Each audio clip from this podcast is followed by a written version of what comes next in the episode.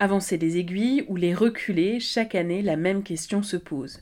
Dans la nuit du samedi 29 au dimanche 30 octobre, la France métropolitaine recule ses horloges d'une heure pour se remettre à l'heure d'hiver. Comme deux fois par an, nous avons changé d'heure, un changement qui nous fait artificiellement gagner une heure de sommeil, mais perdre également une heure de luminosité naturelle en fin de journée, en plus du raccourcissement naturel et progressif des jours à l'approche du solstice d'hiver, prévu le 21 décembre. Alors, pourquoi change-t-on d'heure? Permet-il vraiment de faire des économies d'énergie? Est-ce la dernière fois que nous passons à l'heure d'hiver? Avant tout, et pour comprendre, voilà ce qu'il faut savoir.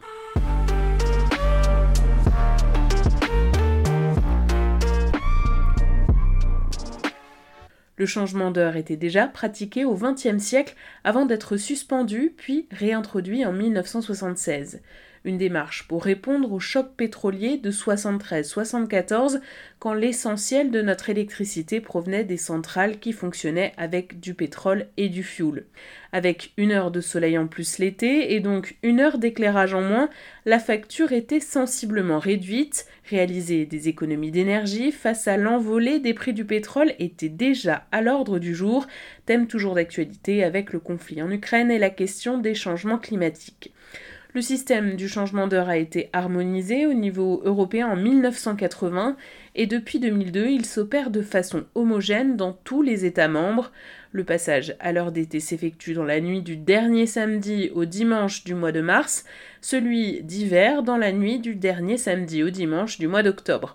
L'actuel système ne concerne pas les territoires d'outre-mer qui ne changent jamais d'heure, à l'exception de Saint-Pierre et Miquelon qui se calent sur le Canada voisin.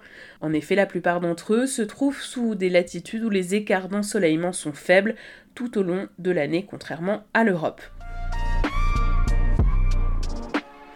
Alors, à l'heure de la crise énergétique et de la volonté de sobriété, le changement d'heure est-il encore efficace pour faire des économies? Le changement d'heure est de plus en plus contesté par les citoyens et son bénéfice est aujourd'hui controversé. Le gain en énergie serait désormais marginal, notamment en raison de la généralisation de l'éclairage à basse consommation. Selon l'ADEME, l'Agence de la maîtrise de l'énergie, l'économie est réelle mais modeste et permettrait de réduire notre consommation d'électricité de l'ordre de 440 gigawattheures, soit 0,07% de la consommation d'électricité totale. L'éclairage faisant appel à des moyens de production électrique en partie carbonés, ces économies représenteraient tout de même un gain de l'ordre de 50 000 tonnes de CO2.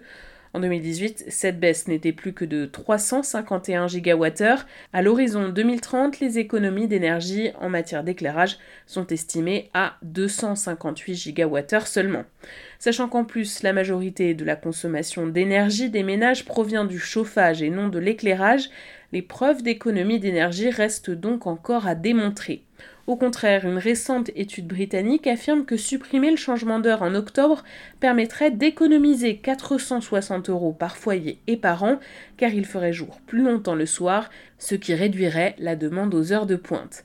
Ce changement d'heure deux fois l'an est aussi pointé du doigt pour son effet sur les rythmes biologiques, entraînant des troubles du sommeil et de l'attention chez les personnes âgées et les enfants. D'autres opposants soulignent également une hausse des accidents de la route pendant les horaires d'hiver lorsque le soleil se couche plus tôt. Alors ce système sera-t-il bientôt supprimé? En 2018, la Commission européenne avait lancé une consultation publique à l'échelle de l'Union européenne. 84% des plus de 4,6 millions de réponses étaient favorables à la suppression du changement d'heure. Un projet de directive adopté en mars 2019 par le Parlement européen prévoyait donc la suppression du changement d'heure saisonnier à compter de 2021.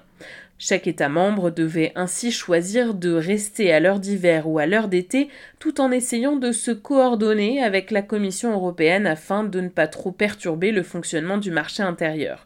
En France, c'est l'heure d'été qui a été plébiscitée à 59%. Cependant, avec l'arrivée de la crise du Covid-19 sur le vieux continent, du Brexit, puis par la suite des bouleversements occasionnés par la guerre en Ukraine, sans oublier les hésitations des dirigeants européens, le dossier a été complètement abandonné et ne devrait pas être discuté à nouveau avant un bon moment.